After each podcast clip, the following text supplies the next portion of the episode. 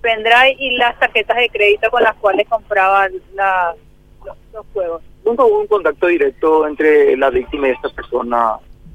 Con relación a la víctima concreta que tenemos acá, en la, eh, no, no, aparentemente no hubo contacto directo, sino que eran videos, llamadas y fotografías.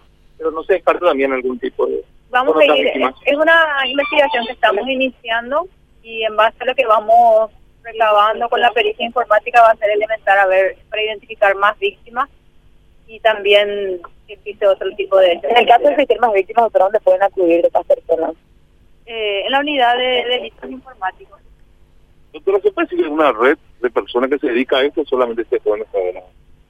Eso no te podría decir. Es decir, si él estaba participando en algún grupo, en algún grupo de WhatsApp o a nivel internacional eh, a través de Telegram, que son los medios que se comunican los pedófilos, pedófilos e intercambian imágenes y videos, todavía no te puedo decir. Es que, como te digo, tenemos una víctima, víctima sí concreta eh, que compartió imágenes y videos con aparentemente con este sujeto.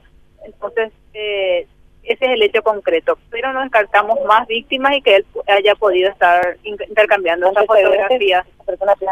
Aparentemente no. no tiene antecedentes. Sí, detenido. ¿Doctor, el nombre de la persona? De, de, Por el momento no. ¿Qué recomendaciones para los padres en? Mira, eh, yo quería justamente que ustedes los medios estén en conocimiento porque porque es importante que los padres sepan de la gravedad de lo que se pueden exponer los niños especialmente eh, en juegos en línea, que personas le contacten a través de, pues, porque estos juegos tienen eh, mensajería, entonces le, le piden el celular, le llaman posteriormente y ellos le dicen por un diamante, le dicen mandame una fotografía y son niños inocentes, no, no, no tienen no saben de las consecuencias que puede tener eso, ¿verdad? Y que el daño puede ser irreparable, porque una fotografía o un video compartido en internet, ustedes saben ya que eso perdura para siempre.